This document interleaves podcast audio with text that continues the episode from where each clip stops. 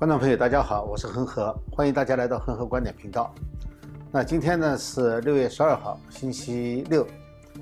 今天呢想跟大家讲一个话题，就在过去两天哈，在中文和英文的社交媒体和媒这个网络上面非常热门的一个，就是华裔的家长，呃，是个女性，呃，他们叫做华裔妈妈，呃，她的一个演讲，那么这个呢引起了非常大的轰动。呃，不仅在中文网络哈，今天就讲一下这个事情。先把这个事情呢简单的过程啊跟大家介绍一下。这事情发生在维吉尼亚州的劳顿郡，那么这个郡呢是应该是在美国最早开始，就是家长呢和学区呃讨论，就是在学校里面教育的问题，特别是关于就是叫批判性种族理论的教学。那么家长非常不满意，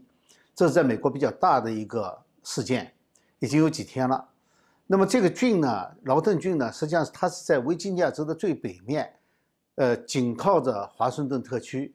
呃，所以说这个地区呢，整个大家知道都是属于比较偏左一些的。那么它的北面呢，就是马里兰州了，呃，它连续六年全美收入第一，呃，去年还居然登上了呃幸福最幸福的这个排名第一。呃，当然，他这些年呢变成了一个左派的大本营，就是也是最最近开始，呃，这几年才才这样的。呃，就在周三的晚上呢，由于大家家长意见非常大，所以呢，在周三的晚上呢，这个郡的教育委员会就开了一个会议，就是和社区和家长沟通的一个会议。那么这个会议上呢，呃，家长愿意发言的都可以提前通知，呃，然后呢，他就可以去讲自己的观点。那么其中呢，就是有当然有不少的家长上去发言了。这位华裔的母亲呢上去发言，这一段录像呢就在网上就疯传起来了，因为他呢非常简明扼要，就是没有有人说没有一句话是废话，其实是没有一个字是废话，每个字都很重要，都可以展开，引起了满堂喝彩，大家鼓掌。后来据说是这个会议啊。主持人就把这个会议停掉了，原因就是因为鼓掌，他不许大家鼓掌。呃，然后呢，就当天呢，Fox 新闻就采访了他。第二天就昨天呢，呃，Hannity 就是呃 Fox 的一个主持人，还专也采访了他，上了他的节目。呃，那么这位家长呢，他只有英文的名字哈，我们不知道他是什么。他的名字里面呢有一个“西”字，这是他在 Hannity 的那个节目里面。他自己介绍的是西安的西，呃，那么他呢是文革开始的时候呢是六岁，所以他是对文革是有印象的，因为文文革持续了十年嘛，所以文革结束的时候他十六岁，这个过程当中应该是知道很多事情。二十多岁来美国，呃，那么从年龄上来说的话呢，他应该是呃比较更就最早来美国那批，那么。呃，他怎么能算家长呢？是因为他儿子呢是在二零一五年的时候就在这个劳顿郡的高中毕业，所以算起来呢，他还是应该可以算作家长的。那么他呢讲话当中呢，他有一个特点，就是他做了一个非常强烈的对比，就是把美国现在发生的事情和中国当时的文革相比较。呃，因为他是亲身经历嘛，美国人非常讲究的就是亲身经历。就说不管你讲的这个事情有多严重或者多多这个，呃精彩，美国人最好能够看到当事人。你当事人哪怕不会说话，你当事人一出面，美国人就觉得对，这是一个真实的事情。就像现在很多就是讲中共这个人权迫害的，他很多当事人到美国来作证的话，那么就能够不仅引起民众的支持，而且也能够引起政客、政治家的这个重视。那么他的。从三个方面讲的，就是从理论，他说这是这个中国当时呢是阶级斗争理论，这里呢就变成了种族，呃，然后呢这个举报文化，就是说当时在中国怎么样举报家长啊和家里面人互相举报，那美国其实现在也存在这样的事情，我们以前节目也谈过，还有呢就是给别人戴帽子，就是戴上一个高帽子，呃，这个帽子戴上以后呢，你这一生就完了，呃，他讲的呢是现在呢在美国呢是。种族主义者的帽子，那当年在中国呢是反革命帽子，呃，这是才从理论上。那么他从手段上呢也说了一下，就是说取消文化，美国叫 cancel culture。他说现在美国一个取消文化，我们也我们大家都看到了，过去一年当中有很多嘛。他举了中国文化大革命的例子，他说其实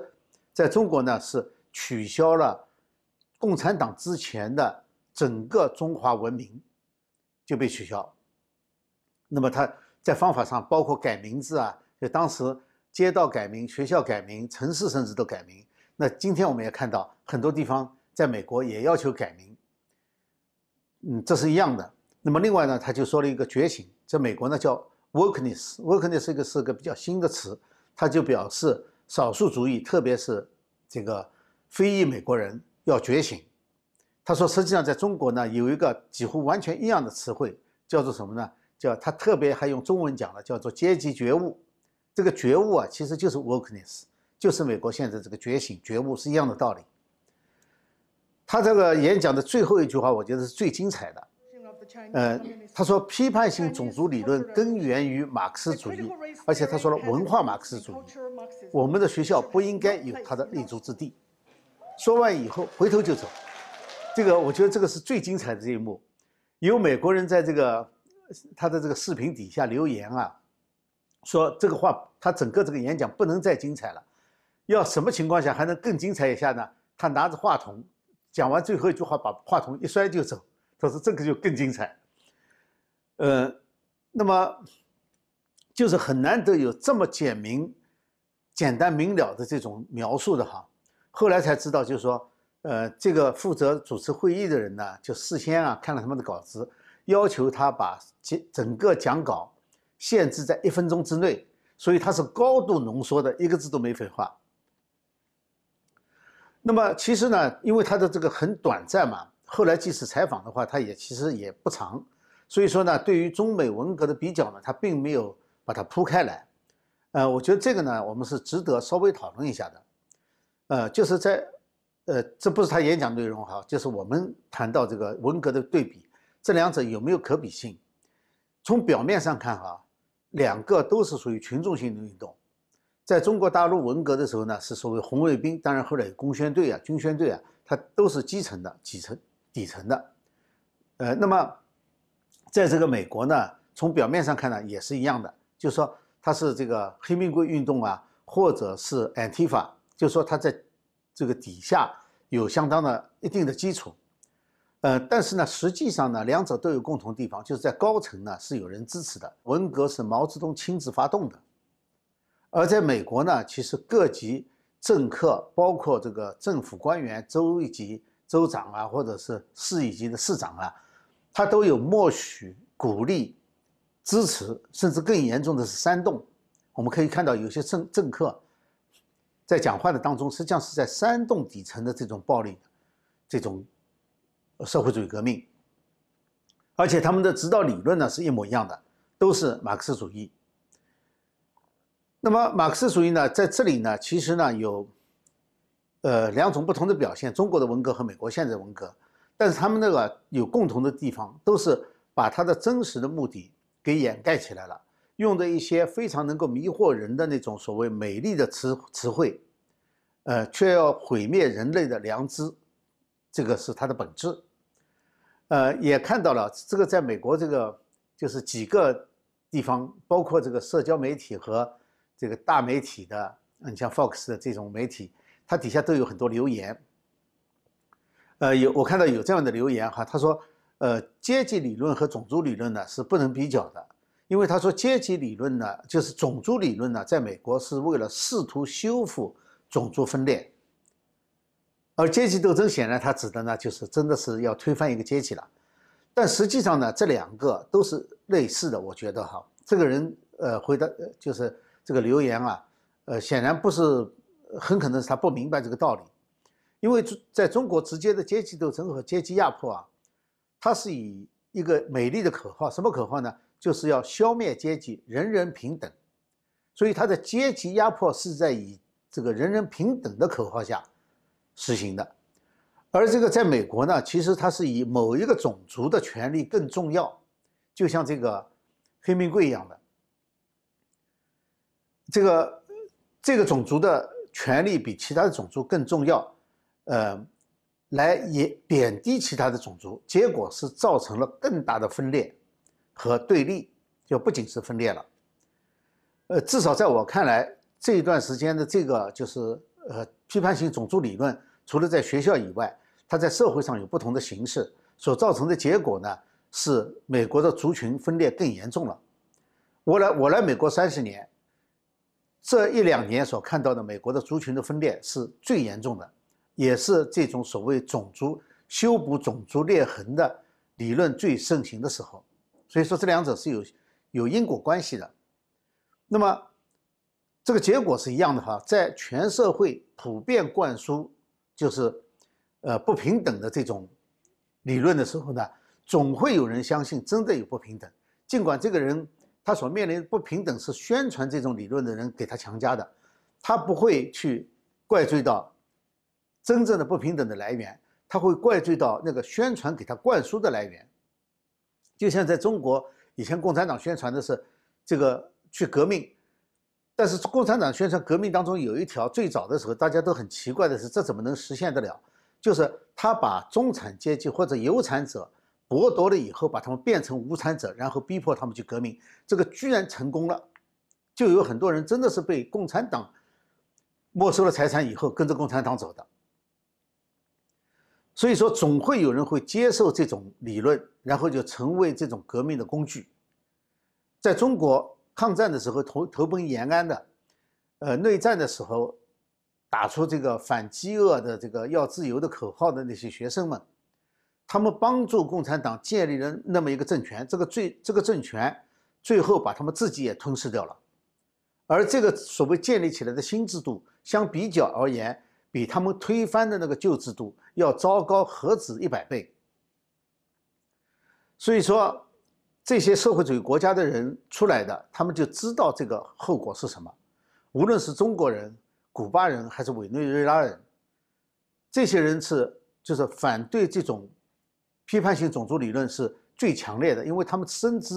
就是接受了这种理论以后，最后造成的这种分裂和不平等，要比现在不知道严重多少倍。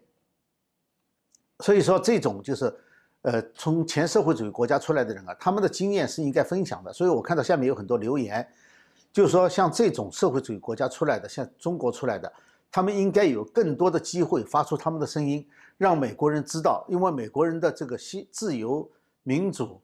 来自来的太容易了，很多人不知道他们现在面临的危险，要需要这些人。呃，所以说让美国人知道这是很重要的。呃，这位中国妈妈她就表示哈，她说我们逃离了中国的共产主义，没想到我们到了这里以后又面临着这里的共产主义。呃，这也是在去年一年当中，我们看到有中国很多保守派的新的这个政治活动人士开始露头，他们在接受采访的时候都谈到过的，就是说我们是逃离了那个地方，我们不想美国也变成我们逃离的那个地方，而且美国也变成那个地方，我们就没无路可走了。所以说。美国呢，这是就是这是不仅是这个中国人的感受，也是很多来自前共产主义这个社会主义国家的人的感受。也有美国人呢，其实也谈到了这一点。他就说，我们的国家，我看到采访一个政治人物，他说，我对我们的国家充满希望。我们国家希望在哪里？在这些移民身上，因为他们是勤勤恳恳工作，他们不希望他们的劳动成果成为社会主义的结果。那么现在就要谈一下，就是华裔对美国的贡献了。呃，应该说很多人都谈到了哈，就是说这位妈妈是一个典型，就是是华裔美国人的骄傲。我一直认为华裔对美国贡献甚少，不是那么多。很多华裔移民到这个地方来以后呢，其实他是一直在享受美国人已经争取得到了的自由、民主和富裕。在思想制度方面稍有贡献，在技术上是有很多贡献的。你像修铁路，呃，严格的说，没有中国劳工的话，那个铁路修不成。呃，那个从高处讲的话呢，从高的层次来讲的话呢，诺贝尔奖中间有无数的工程师，但是这不是对制度和思想的贡献。在法律上，我们都知道有个黄金德案，它确立了美国这个出生的这个公民权，但是黄金德。不是，这是最高美国最高法院的贡献。黄金德只是说起诉了这个案子，没有他起诉，别人起诉这个案子一样能够成功，在最高法院一样能够判决下来。所以说，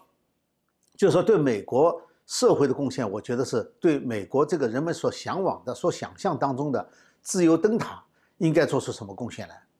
我记得有一个法轮功学员写过一篇文章，讲他在这个政治庇护以后过程当中，最后这个面谈结束的时候，这个移民官对他说的一段话，他说：“你们中国人给了我们两次教育，教育我们每个人的美国人的机会，一次是六四，一次是法轮功，让我们知道了美国人的自由来之不易，虽然我们把它当成是天然的所得的，理所当然的。”是你们告诉我们这个来之不易，要用生命去保护的。所以说，我们看到在以前一段时间还流流传过一个录像哈，是在一个就是持枪权第维护第二修正案的一个集会上面，有一个华裔美国人在那里做了一个演讲，啊，他就以这个中国的天安门事件，就是中共来镇压，谈到如果当时中国人手上有有枪的话。那么结果会完全不一样，在底下呢一片欢呼声，很多人就谈到说，我们需要更多这样的移民。很可惜，在美国最近社会发生分裂的时候，有一部分华裔确实表现得非常奇怪。一方面，他们去抗议这个美国这个从来就没有歧视和亏待他们，而且他们是奔着这个来的，去抗议这个制度、这个社会和这个政府。另外一方面呢？他们又对对华裔施行暴力最多的，就像黑命贵，不是黑人哈，是黑命贵这个运动，这个这个运动实际上是对其他少数族裔歧视最严重的一场运动。和他们去套近乎，还编出一个从来没有过的一个什么叫黄命贵，以便和他去套套近乎。这个就非常奇怪，而且这些组织呢，这些组织和中共有千丝万缕的联系，这个是给华裔非常不好的一个，就是给美国一个非常不好的一个印象，和刚才我谈到的这些对这个美国做出真正贡献的这个华裔，就是实际上完全对立的。所以在选举的时候，有人说华裔要选举华裔，这华裔和华裔差别太大了。共产党也是华裔，至少他的。他的表面是华裔，对不对？也是华人，他和这些这个为了争取自由的这些人差别有多大？完全是对立的。呃，所以说，呃，最近这两年我们看到一个合体的现象，就是在华裔当中确实有很多新冒出来的，就是保守派的，呃，他们和中共没有什么联系。当然，中共他们一旦这个出头以后，中共会去统战或者会去打压，呃，不可能完全没有联系。但是他们确实是在这种情况下。是以美国为基础，而且呢是完全是以政见、政治见解，而不是以主意来判做判断的，呃，来进行这个他们从政的活动的，呃，所以说这些人是真正的开始对美国的政治、对美国的社会做贡献了。也就是说，华裔真只有这样做的时候，他们在美国才不是客人，而是真正的成为同样成为。和其他族裔一样的美国的主人了。那么，再讲到这个批判性种族理论哈，它在美国其实呢，只是说最近在学校里面表现的比较突出而已。它是共产主义思想教育在美国学校的一种表现形式，也是保守派反击的草根的主战场之一。实际上应该是第一个战场。在草根，其实我以前做节目时也谈过这个事情啊，就谈。要从学区开始，一个学区一个学区的争夺，因为美国的教育体系它不是自上而下的，它是每个学区可以自己决定的，选什么教材，全国没有统一教材，学区能做决定。呃，在这之前呢，很多保守派实际上是放弃了这个阵地，或者是没有意识到这个阵地已经被别人给侵蚀了，被社会主义者给侵蚀了。呃，所以说，这不仅是洪州。的问不仅不仅是这个兰州的问题，也是洪州的问题。在洪州，很多这个教育的部门也是被这个社会主义者占领的。现在好的是呢，呃，各个地方已经意识到这个事情了。佛罗里达州刚刚，佛罗里达佛罗里达的这个州教育委员会刚刚批准了州长的一个命令，就是说禁止在佛罗里达州的学校里面，公立学校里面教育就是进行这个批判性批判性种族理论的教学。呃，这个我觉得各个州都应该这样做。有人说这是言论自由，这不是言论自由。言论自由，你可以发表言论，你发表这个批判性种族理论的言论，在你的社交网络上，在你的日常生活当中都可以。但是你不能用纳税人的钱在学校里面教孩子，因为纳税人没有同意。这个维吉尼亚州劳登郡的家长呢，还在继续抗争。他们今天可能就有一个呃游行集会，就是来抗议学校的这个批判性种族理论。学校还有一个特点，他们不敢承认他们是批判性种族理论，所以在你你看他们那个当时现场的会议上。就他们持这种观点的人，他们也知道这种观点在美国不受欢迎，所以他们不愿意承认。这个呢，可以说晚了几十年。呃，这个和六十年代的反战运动不一样哈。六十年代反战运动里面有很多社会主义、共产主义的思潮，但是那个时候呢，全社会其实是相当保守的。也就是说，这些人当他们走入社会以后，一部分人能够被社会改造过来，成为保守派；一部分人呢，是由于自己的经历。也会慢慢的保守起来，呃，但是呢，这里面最激进的、最社会主义的共产主义那批人呢，后来慢慢的进入各个大学，然后呢，就教育了学生，逐渐逐渐的，就在这几十年当中，从六十年代反战开始，几十年当中呢，把美国的教育系统就给占领了。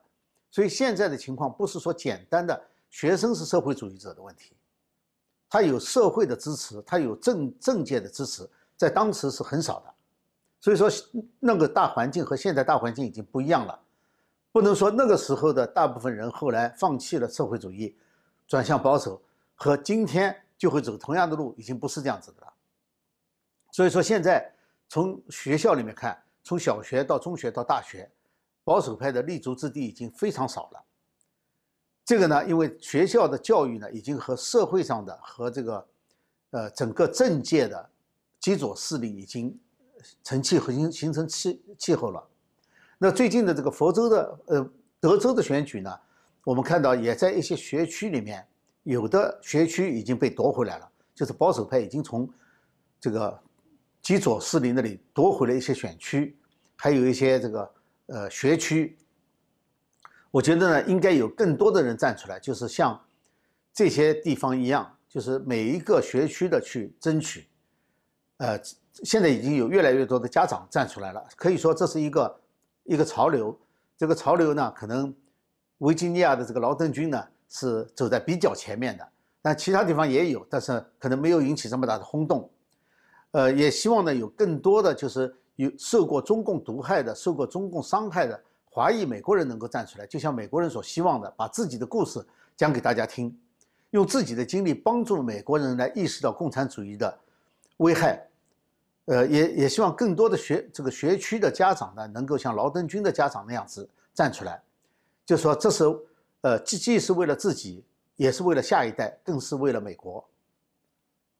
好，呃，我想今天呢就跟大家讨论到这里哈，呃，谢谢大家对这个我前几个节目的这个留言，呃和这个评论。那么如果大家喜欢的话呢，请订阅、点赞和转发。好，谢谢大家，我们下次节目时间再见。